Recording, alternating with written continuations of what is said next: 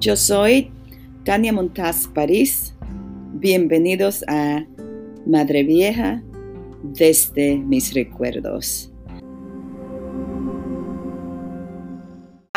Tenían a su esposo preso porque ellas estaban en contra de todas las cosas malas que estaba haciendo Trujillo, que eran cosas fuertes. Entonces había un grupo que se reunían para planificar y ver qué era lo que iban a hacer, porque no podían seguir soportando de que tanta persona y tanta juventud desaparecida solamente porque no estaban de acuerdo con la dictadura con la dictadura de Trujillo. En este episodio, la doña nos cuenta sobre la situación política en la República Dominicana durante los 31 años de la dictadura de Trujillo. Aquí le paso el micrófono a doña Yolanda. Pues recuerdo alguna cosa de los tiempos de Trujillo, como fue cuando mi esposo, mi esposo nos cuenta que cuando ellos vivían en la caballona, que vivía su papá, pues la esposa, doña Petro, y uno cuantos de los hijos. Entonces, pues tenían una propiedad grande ahí en la caballona, tenían eh, vaca, tenían de todo, gallina, guinea, de todo, y una agricultura bien grande, bien, bien bonita. Entonces, eh, don Fedín no quiso vender nunca a, Trujillo. Entonces había un aguizote de Trujillo que se llamaba Aníbal. Entonces ese era el, el, el perseguidor, el que andaba persiguiendo toda la tierra para ver el que se negaba a vender. Entonces de noche iban todos esos matatanes hacer la vida imposible, a soltarle ganado para que le comieran todos los sembrados y a, llevarse vacas, llevarse lo que le diera la gana, pero sí a mantener esa familia en zozobra para que ellos tuvieran que salir. En 1937, Trujillo ordenó la masacre de varios miles de haitianos que residían en la República. Mi papá, don Tilo, tenía muchas historias para contar sobre las, las experiencias que él tuvo, que vio, vivió, ah, las crueldades de este régimen del jefe.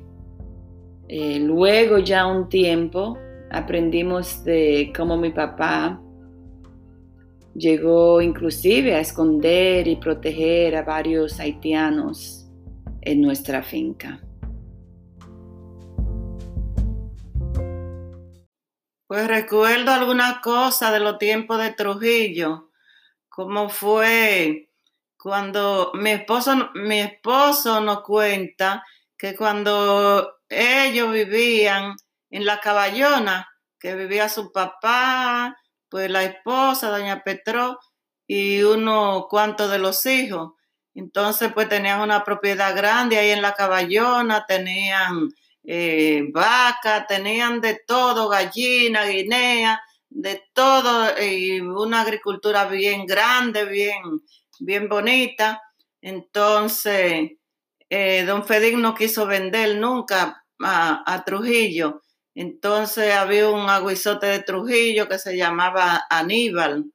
Entonces ese era el, el, el perseguidor, el que andaba persiguiendo toda la tierra para ver el que se negaba a vender. Entonces de noche iban todos esos matatanes hacer la vida imposible, a soltarle ganado para que le comieran todos los sembrados y a, llevarse vacas, llevarse lo que le diera la gana, pero sí a mantener esa familia en zozobra para que ellos tuvieran que salir. De que Trujillo tenía alguna cárcel que eran especiales porque eran para torturar a para torturar a la gente, para torturar a las personas que estaban en contra de él. Y esa tortura había de que una silla eléctrica que lo, ponían en esa silla eléctrica para que ellos hablaran y dijeran de, por qué estaban en contra del jefe. Entonces le sacaban las uñas así vivitas.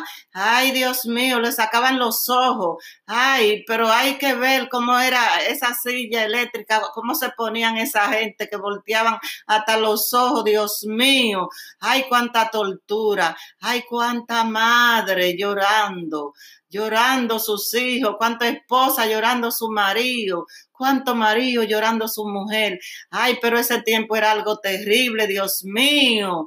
Yo no quiero ni siquiera recordarme todavía de toda esa cosa, porque hay que ver, eh, a veces cuando pasaban algunos reportajes de cómo era la 40, me parece que era la 40, y ellos no tenían que ver y a veces mataban hasta tres y cuatro juntos, lo ponían ahí de espalda. Pónganse de espalda porque ustedes están en contra del jefe y ahí mismo lo acribillaban.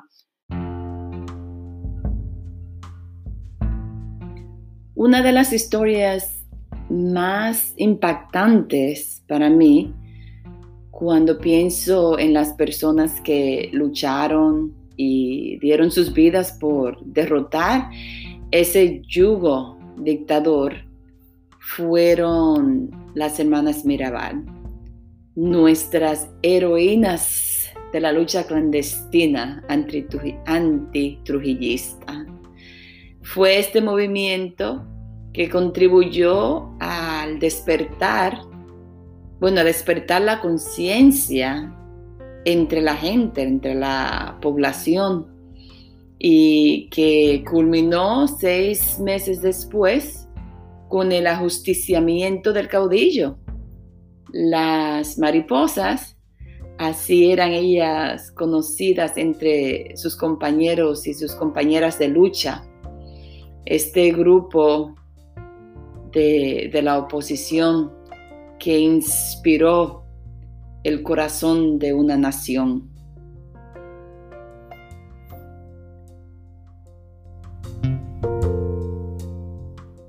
Las hermanas Mirabal iban siempre porque él le agarró preso a los esposos de las hermanas Mirabal. Entonces, ella toda la semana, en un jipecito que tenían, tenían que ir a la fortaleza a llevarle comida y a verlo. Entonces, eh, los matones de Trujillo como que sabían que el sitio por donde ellas pasaban, ellos se escondieron y cuando ellas iban para ver su marido a llevarle comida, ahí mismo la interceptaron y ahí la pararon, la mataron y la tiraron por una barranca. Durante los 31 años que duró la tiranía de Trujillo, uno de sus más cercanos y leales colaboradores fue el doctor Joaquín Balaguer. Eh, Balaguer era abogado, un gran, grandioso intelectual y brillante escritor, además era un poeta, orador y también líder político, pero también fue un cruel ser humano con grandes similitudes a su compatriota Trujillo. Y más adelante, en el próximo episodio, escucharemos un poco más sobre Balaguer. Pero Balaguer, como Trujillo, predicó un mensaje de racismo, un racismo enfermizo y dañino, como lo es eh, eh, lo que es el racismo en realidad bueno, a la muerte del tirano, eh, quien fue ajusticiado en 1961, Balaguer rápidamente tomó las riendas del poder. Y es la opinión de muchos que los años del gobierno de Balaguer fueron en ciertos sentidos aún más aterradores y siniestros que la dictadura de Trujillo. Trujillo fue malo, un hombre muy sangriento, después que la violaba la muchacha, entonces ya se la entregaba a los papás, o si no, se la daba a uno de, de, los mismos, de la misma guardia, de la seguridad de él, y así sucesivamente. Todo ese odio lo fue sembrando, sembrando, hasta que un día le llegó el final. Y le llegó el final fue con sus propias amistades, con su propia gente que él tenía ahí alrededor, que él comía en la mesa con ellos, que eran su, su, su, su gente de, de, de confianza que él tenía. Ahí sí es verdad, mataron a Trujillo. Y ellos gritaban y lo mataron y no me lo dejaron ver la familia. Entonces dijeron que fue en el mal que lo tiraron, otros dijeron que, que no, que lo mataron y que eh, lo llevaron, qué sé yo, en una caja. El caso es que hubieron muchos comentarios, pero se recuerda siempre que la juventud, la juventud decía, mataron a Trujillo el 30 de mayo. No, el pueblo celebra con mucho entusiasmo la fiesta del chivo, que le decían el 30 de mayo. Entonces la familia decía, ay, déjenmelo ver, déjenmelo ver, déjenmelo ver. pero yo así me río, pero a mí hasta los ojos se me aguan cada vez que yo pienso en esa dictadura. Pero de ahí fue también, de todas esas cosas, de esa dictadura de Trujillo, de ahí fue también que surgieron nuevos cambios, porque ahí surgió Peña Gómez también. Entonces, nuevos ideales, nuevo amanecer.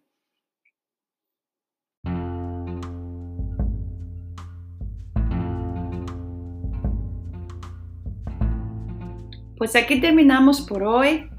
Muchas gracias por acompañarnos. Hasta la próxima.